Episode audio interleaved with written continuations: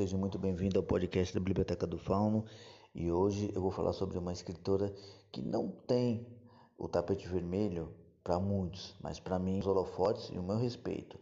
Vou falar de Francine Cândido e da sua obra A Máscara do Rei. Então, após a resenha, vou falar um pouco sobre ela e também vou falar sobre a sua obra como um todo. Então, se acomoda, prepara um lanchinho e prepara o bolso porque eu quero que você tenha esse livro na estante.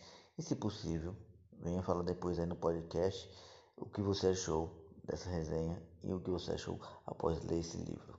Vamos lá.